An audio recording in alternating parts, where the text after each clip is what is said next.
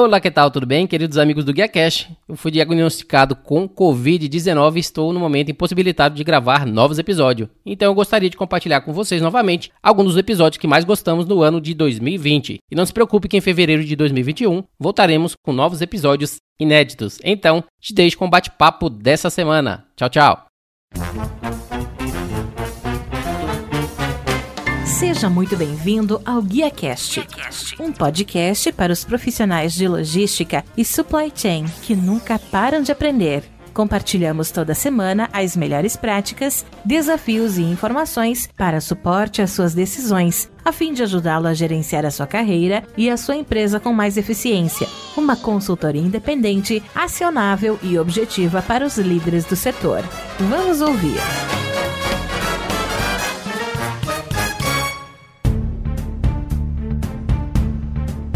Olá, que tal? Tudo bem? Para você que acompanha o GuiaCast, eu sou o Rodilson Silva e trago para vocês hoje uma entrevista com Paula Proença, diretora de Supply Chain Logística na General Mills. A Paula ela tem formação em Engenharia de Alimentos pela Universidade Estadual de Campinas, MBA em Engenharia Industrial pela FEI e MBA em Operações e Gestão de Negócios pela Fundação Getúlio Vargas, FGV. 15 anos de atuação na liderança de melhorias de processos na cadeia de suprimentos em grandes empresas multinacionais como Tetra Pak, JBS, PepsiCo e Cargill, tendo como cargo atual a diretoria de Supply supply chain logística na General Mills, uma das principais empresas de alimentos do mundo que opera em mais de 100 países e comercializa mais de 100 marcas. Seja muito bem-vinda ao GuiaCast, Paula, e muito obrigado por tirar um tempo na sua agenda para me ajudar a fazer mais um episódio. Muito obrigada a vocês, é um prazer estar aqui com todos.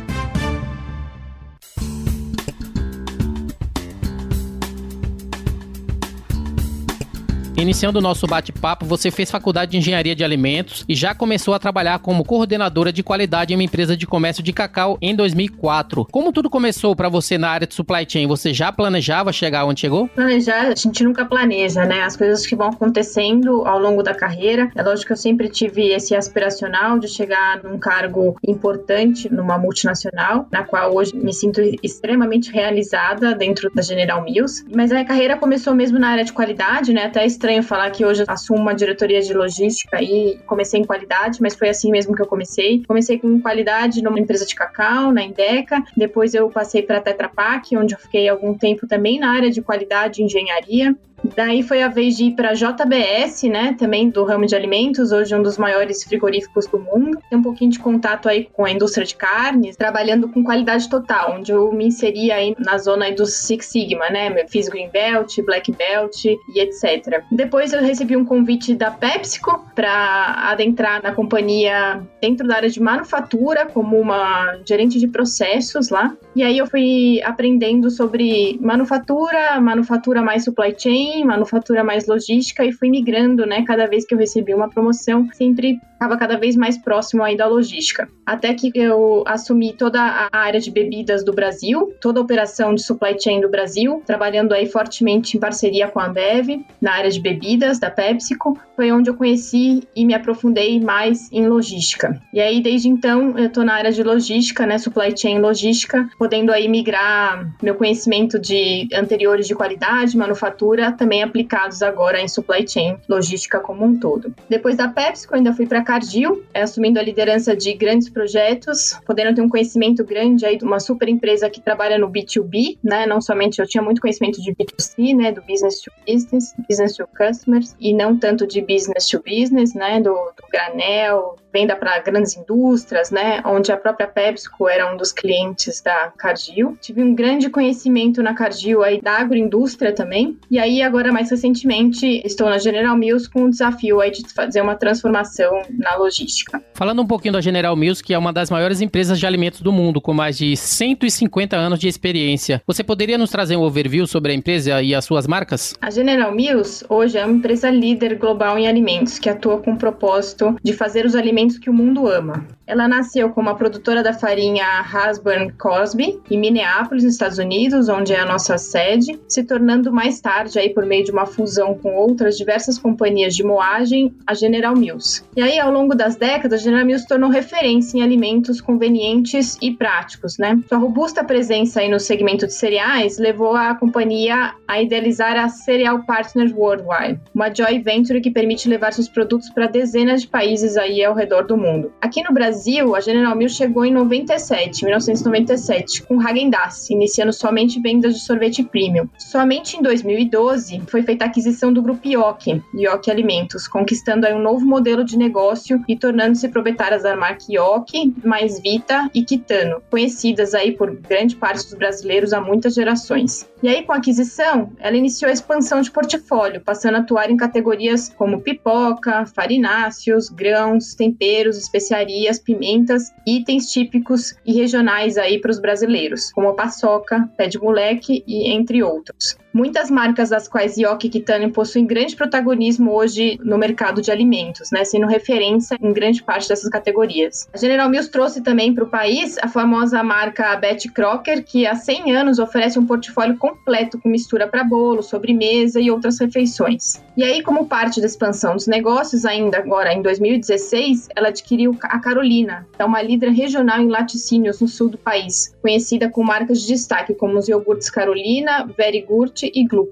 Com certeza a empresa ela tem um portfólio excelente de alimentos. E falando um pouquinho da indústria de alimentos, que é a maior do país, representando 9,6% do PIB no Brasil, que reúne mais de 36 mil indústrias e 80% do que é produzido na indústria de alimentos é voltado para o abastecimento do mercado interno. E pelo desempenho do setor durante a pandemia, durante essa época agora do coronavírus, pode-se dizer que a questão do abastecimento não é um problema no Brasil. É como o coronavírus afetou as operações da General Mills, que está tão inserida no mercado de alimentos no mercado atual brasileiro. Ótima pergunta. Segundo os dados das principais associações do setor do país, a indústria de alimentos como um todo, né, não foi tão afetada significativamente aí por conta do Covid, por ser considerada uma atividade essencial. Nós, como General Mills, continuamos atuando para cumprir o nosso propósito, né, de fazer os alimentos que o mundo ama e que nesse momento, mais do que o mundo ama, que nesse momento o mundo precisa. Então, a gente teve que fazer diversas readequações em nossas operações para garantir a segurança dos nossos colaboradores e terceiros, para a gente continuar abastecendo todos os nossos pontos de vendas em todo o país. E o que percebe-se interessantemente no Brasil, principalmente agora, é que o comportamento do consumidor ele tem mudado drasticamente. Né? E algumas marcas elas têm visto um aumento na demanda, enquanto outras veem a diminuição. Como essas nuances, através do comportamento atual do consumidor, tanto positivas quanto negativas, afetaram as marcas da empresa? A indústria de alimentos, considerada uma atividade essencial agora pelas autoridades estaduais e federais, ela permaneceu em pleno funcionamento, né, com as devidas medidas de segurança e por isso acabou sofrendo sofrendo pouco impacto. Nós, como General Mills, como a gente tem categorias muito diversas, que vão desde categorias de item básicos, né, como os farináceos e etc., até categorias é, premium, como o Häagen-Dazs, a gente viu sim uma grande diferença né, de consumo entre as categorias, mas como um todo, avaliando a volumetria total de vendas de General Mills, a gente sofreu pouco impacto. As demandas variaram entre as categorias, né, umas com grande consumo, outras com consumo um pouco reduzido, em virtude aí do nosso novo novo normal. Mas no, como impacto geral, a gente sentiu pouco impacto aí da pandemia. O que eu vejo atualmente é que algumas empresas do setor de alimento eles estão dando alguns exemplos, principalmente agora, através de uma tendência que, segundo eles, é importante ser explorado e tem se mostrado eficaz por focar para que o produto da empresa não seja enxergado apenas como item de consumo, mas sim uma experiência. E através disso, essas empresas criaram canais digitais onde atrelam seus produtos a receitas para auxiliar o consumidor e agregar ainda mais valor à marca. Vocês têm alguma iniciativa nesse sentido?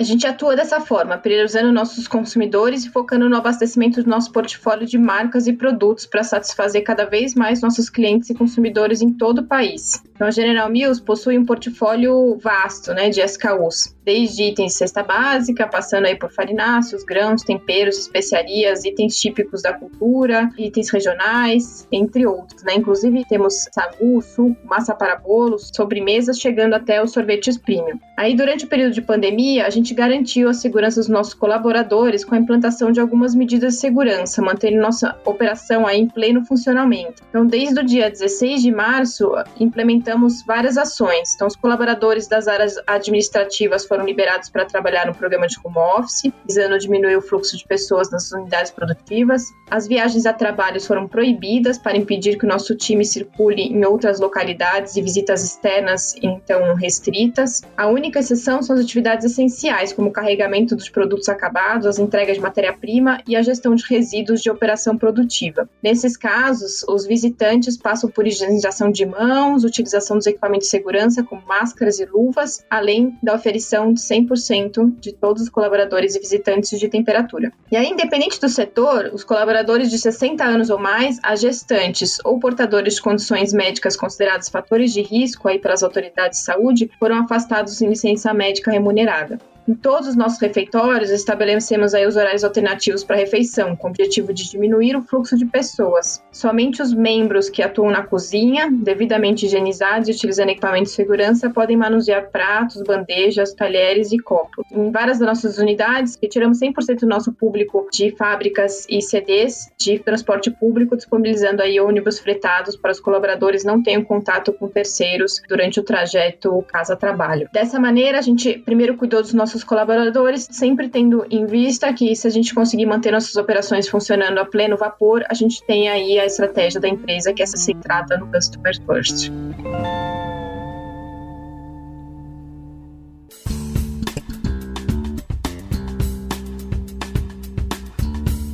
Falando um pouquinho do Consumer First, minha pergunta 6 está escrita no site da General Mills, que a empresa ela é centrada no consumidor, por procurar né, entender profundamente a necessidade dos consumidores e clientes e atender com agilidade. Qual maneira que vocês estão colocando em prática, você pode citar alguns exemplos de que essa estratégia de Consumer First, principalmente agora, quando os clientes mais precisam, está funcionando? A gente pode ver nossos próprios KPIs né, internos aí desses últimos meses de, abril e maio. A gente bateu vários recordes de KPIs aí de nível de serviço, como Customer Case Fill Rate, rate, reduzimos muito o nosso KPI de retornos e devoluções, nosso case fill rate, né, quantidade de produto certo na hora certa para o nosso cliente também bateu recorde de customer case fill rate case fill rate. Melhoramos muito o nosso on-time delivery e a gente vê aí durante a pandemia, mesmo com a variação de demanda e variação de volumetria, né, durante as semanas e os meses, a satisfação dos nossos clientes em trabalhar com a General Mills. Acho que a cadeia estava muito bem preparada para atuar de forma rápida e a gente conseguiu reacionar com planos internos de priorização e aumentos aí de, capacidade, conseguimos reacionar muito rápido para atender às necessidades dos nossos clientes. E no intervalo para o nosso segundo round, eu gostaria inicialmente de agradecer o nosso sponsor para esse episódio, que é a W6 Connect, que proporcionou nosso contato e que promove o Supply Chain Summit, que é o evento mais importante do Brasil para diretores de supply chain e logística, que vai acontecer nos dias 4 e 5 de novembro de 2020 no Hotel Hilton Morumbi, São Paulo. Acesse w6connect.com e se inscreva. Muito obrigado a W6 Connect pelo pelo patrocínio. Continuando no nosso segundo round, Paula, você atua hoje na General Mills há seis meses como diretora de supply chain e logística. Um desafio bastante recente. Qual que é o seu papel na empresa atualmente? Eu lidero toda a área de supply chain e logística da General Mills, o que inclui planejamento de demanda, supply planning,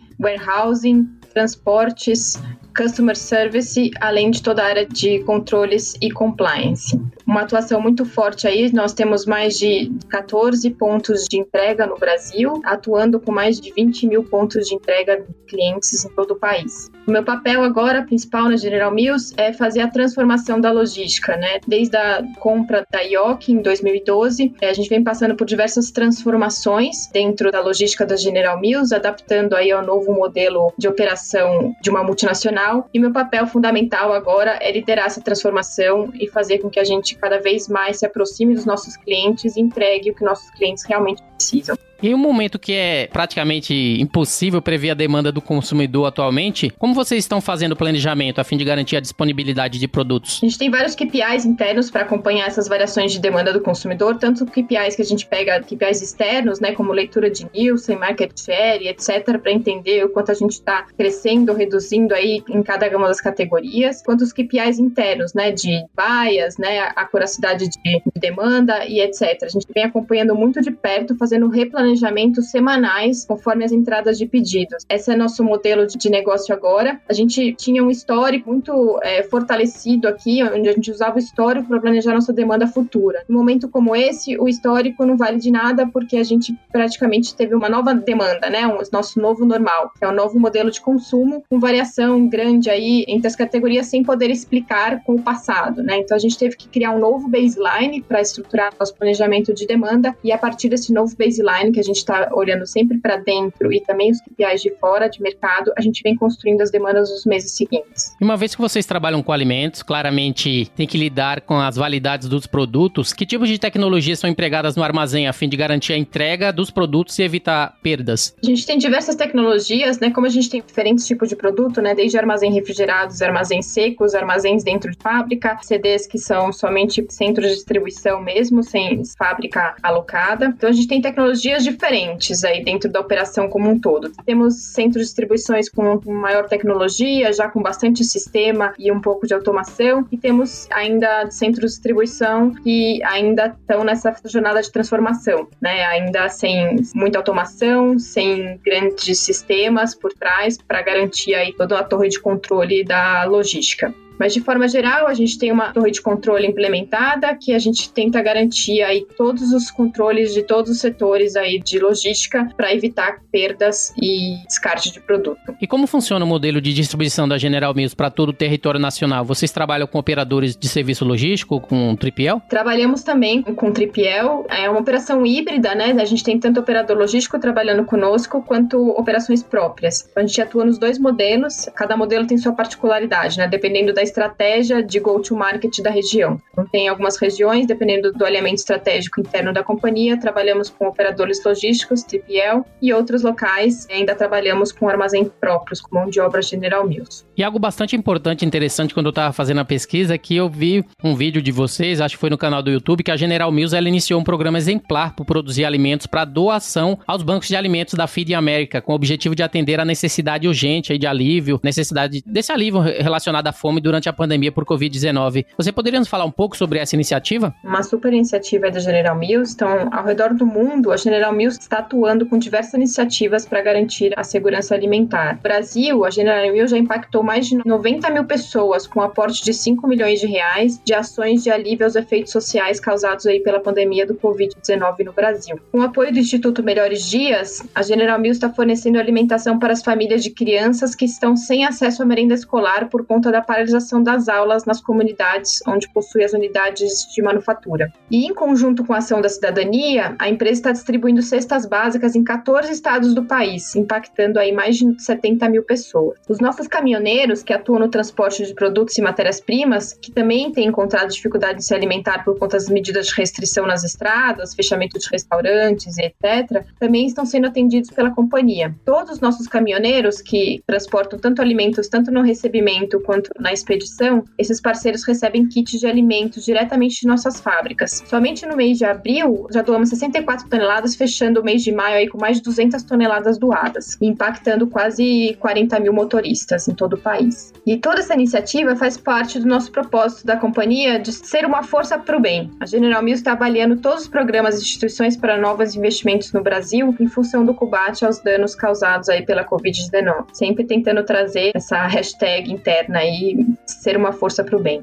Excelente, parabéns pela iniciativa aí para General Mills. Paulo, falando um pouquinho de você, essa é minha última pergunta. Você aparentemente é bastante jovem, já está aí como diretora de supply chain, uma grande empresa, apesar como você falou no início, não foi planejado. Eu gostaria de saber de você, como você tem encontrado o equilíbrio profissional e familiar, tendo que gerenciar uma grande empresa e ainda assim encontrar o tempo necessário para aprendizado, para fazer networking e principalmente para família e filhos. Acho que a chave do sucesso aí para você ter um bom equilíbrio pessoal e profissional é a rotina rotina, né? Então eu sou muito adepta à rotina. É, eu tenho duas filhas pequenas, bem pequenas, né? A mais velha tem três e meio e a pequena tem dois anos. E aí acho que a grande chave do sucesso é a rotina, né? Você estabelecendo horários, né? E tendo uma boa rede de apoio pessoal, acho que é fundamental para garantir aí a tranquilidade para o avanço da carreira profissional. Acho que agora, no meio da pandemia, todos nós sofremos, né, por estarem todos dentro de casa, com as crianças, inclusive. Nós aqui estamos sobrevivendo bem a, a esse momento aí de dificuldade e de olhar mais para dentro muito aí pelo estabelecimento de rotina, né? Então eu tenho a minha rotina de trabalho, meus horários, assim como minhas filhas e meu marido. E a General Mills, por ser uma empresa que preza muito aí a qualidade de vida e a saúde mental dos colaboradores, está sendo muito flexível aí em atendimento de horários, sempre muito preocupada aí com o desenvolvimento de cada um dos profissionais, né? Então todos os líderes da companhia têm se esforçado muito fortemente para dar condições de trabalho adequadas aí para todos os colaboradores. É, acabamos de disponibilizar esse mês o kit ergonômico para todos os nossos colaboradores, então as cadeiras dos escritórios, né, os materiais, os monitores, é, apoio de pé e etc., que estavam parados nos nossos escritórios. A gente aproveitou esse momento para fazer esse empréstimo dos materiais de escritórios, doando aí o kit ergonômico para os colaboradores que estão em home office, para ter uma maior aí qualidade de vida, né, em relação à postura e etc. Sempre muito preocupado com a saúde de cada um de nós. Excelente, já deu para conhecer aí bastante sobre a Paula Proença, que é diretora de supply chain e logística da General Mills, conhecer um pouco da empresa, conhecer um pouco o seu portfólio e principalmente como ela tem colocado em prática essas iniciativas relacionadas ao consumer first. Paulo, você poderia deixar os seus contatos e os contatos da General Mills e as suas considerações finais para os ouvintes do Guia Cash? Claro que sim. Então, meu nome é Paula Proença, meu e-mail é paula.proencas, sem o cedilha, arroba gmills.com. E eu queria agradecer a oportunidade, dizer que eu fiquei muito feliz com o contato e em poder falar um pouquinho aí do que a General Mills tem fazendo aí, dessa nossa força para o bem, e poder trazer um pouquinho da experiência né, de logística no momento de tantas incertezas e tantas variações para todos os ouvintes. Muito bem, o GuiaCast teve a honra de receber Paula Proença, diretora de Supply Chain e Logística na General Mills. E se você gostou desse episódio, você pode compartilhar com seus colegas, amigos e profissionais de Supply Chain. E se possível, deixe uma avaliação e um comentário em ratedespodcast.com GuiaCast. Você pode me encontrar no LinkedIn, é só procurar por Rodilson Silva, comunicador logístico multiprofissional. Eu sou Rodilson Silva com Paula Proença, que te envia um GuiaCast abraço. Até a próxima. Tchau, tchau. Equalab.